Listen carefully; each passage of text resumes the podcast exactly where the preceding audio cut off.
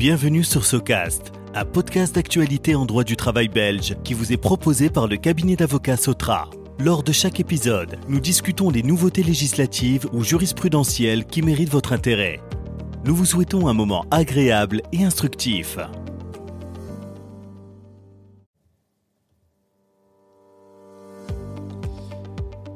Bonjour à toutes et à tous, je suis Valentin Anquet, associé au sein du cabinet d'avocats Sotra, et je suis très heureux de vous accueillir pour ce nouvel épisode de SOCAST, notre podcast d'actualité en droit du travail.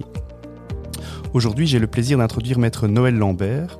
Nous évoquons ensemble le budget mobilité 2.0, adopté récemment par le Parlement dans le cadre d'un projet global de verdissement fiscal et social de la mobilité. Alors Noël, tout d'abord, euh, qu'est-ce que le budget mobilité? Le budget mobilité est un mécanisme permettant aux travailleurs qui disposent d'un véhicule de société d'échanger ce véhicule contre une enveloppe budgétaire. Cette enveloppe permet aux travailleurs de financer différentes solutions écologiques de mobilité. Pourquoi revient-il aujourd'hui dans l'actualité? En 2018, les partenaires sociaux ont négocié le budget mobilité. Le législateur a ensuite adopté la loi du 17 mars 2019 concernant l'instauration d'un budget de mobilité. Le mécanisme n'a pas suscité un grand intérêt chez les employeurs. Un très petit nombre d'entre eux a instauré le budget mobilité. Il ne faut pas avoir peur de le dire, la première mouture du budget mobilité a été un flop. Le mécanisme a connu un léger regain d'intérêt début 2021, lorsque l'allocation de mobilité, l'éphémère cash for car, a été supprimée.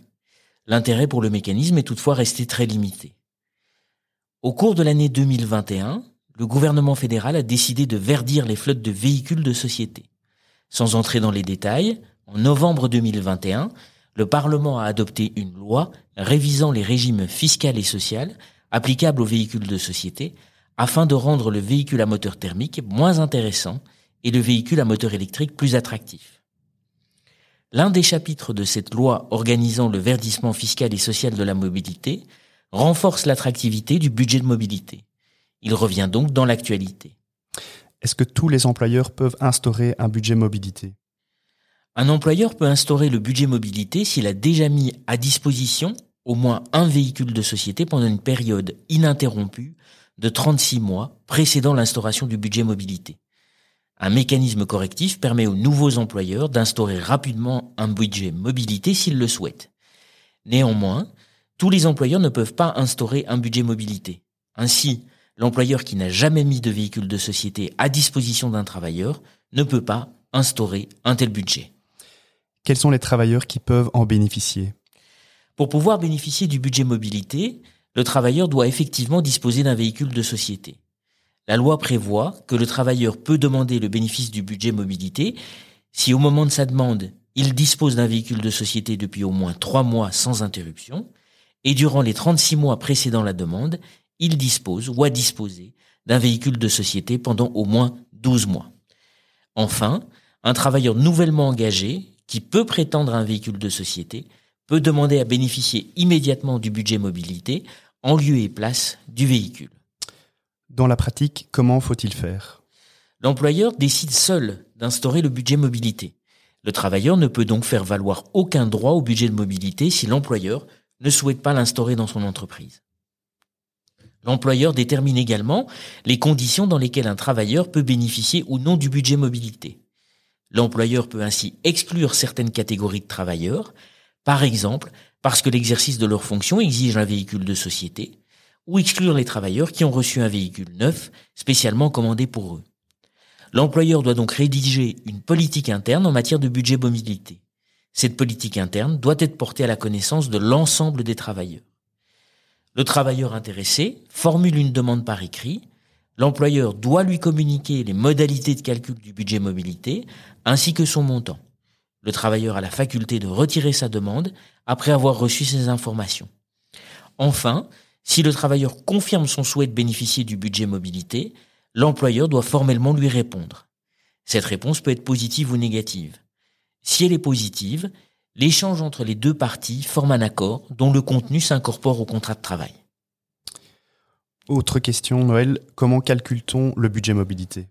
Le montant du budget mobilité correspond au coût brut annuel du véhicule de société supporté par l'employeur. Il comprend tous les frais liés au véhicule. Frais de financement ou de location, assurance, frais d'entretien, frais de carburant, car parking, cotisation de solidarité. Le montant minimum du budget mobilité est de 3 000 euros. Le maximum correspond à un cinquième de la rémunération totale brute du travailleur, avec un maximum absolu de 16 000 euros par année civile. Comment le travailleur peut-il utiliser le budget, le budget mobilité?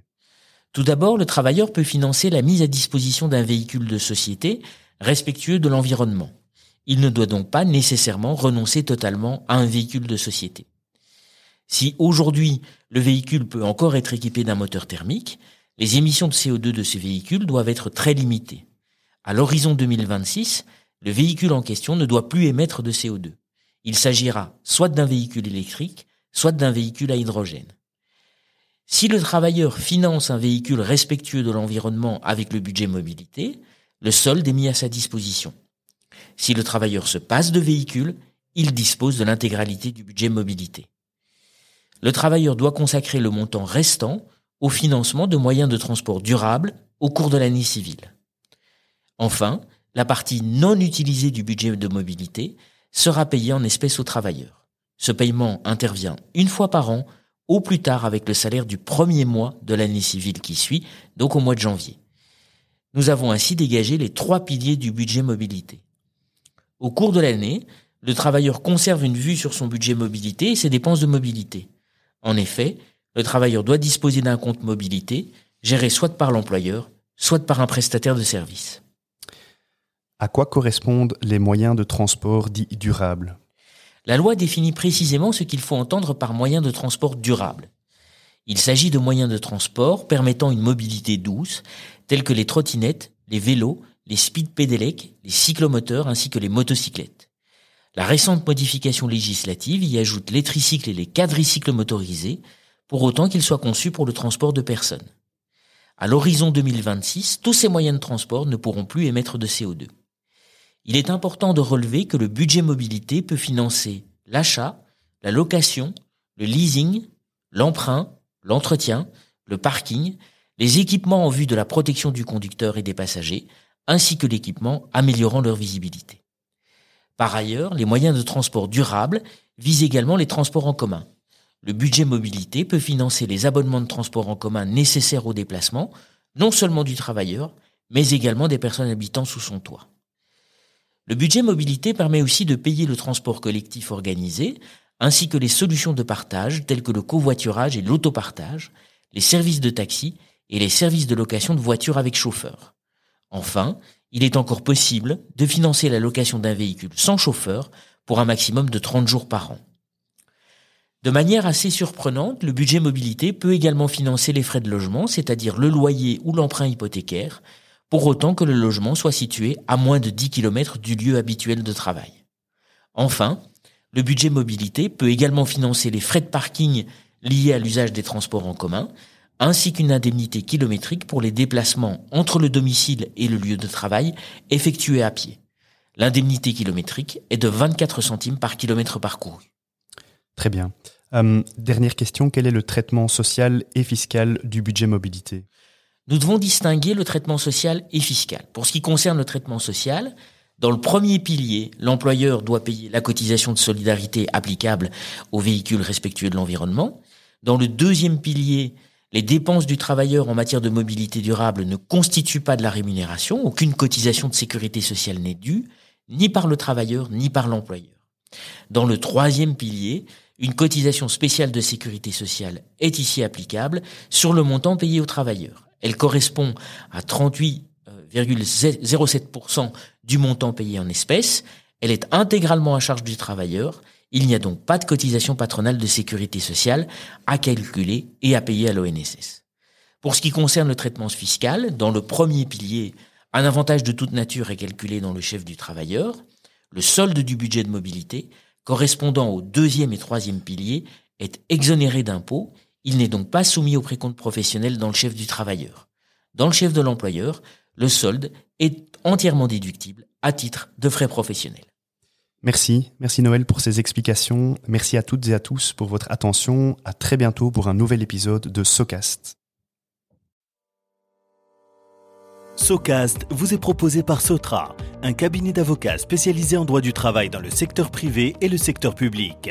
Surfez sur www.sotra.be pour en savoir davantage sur nos services aux entreprises et aux administrations.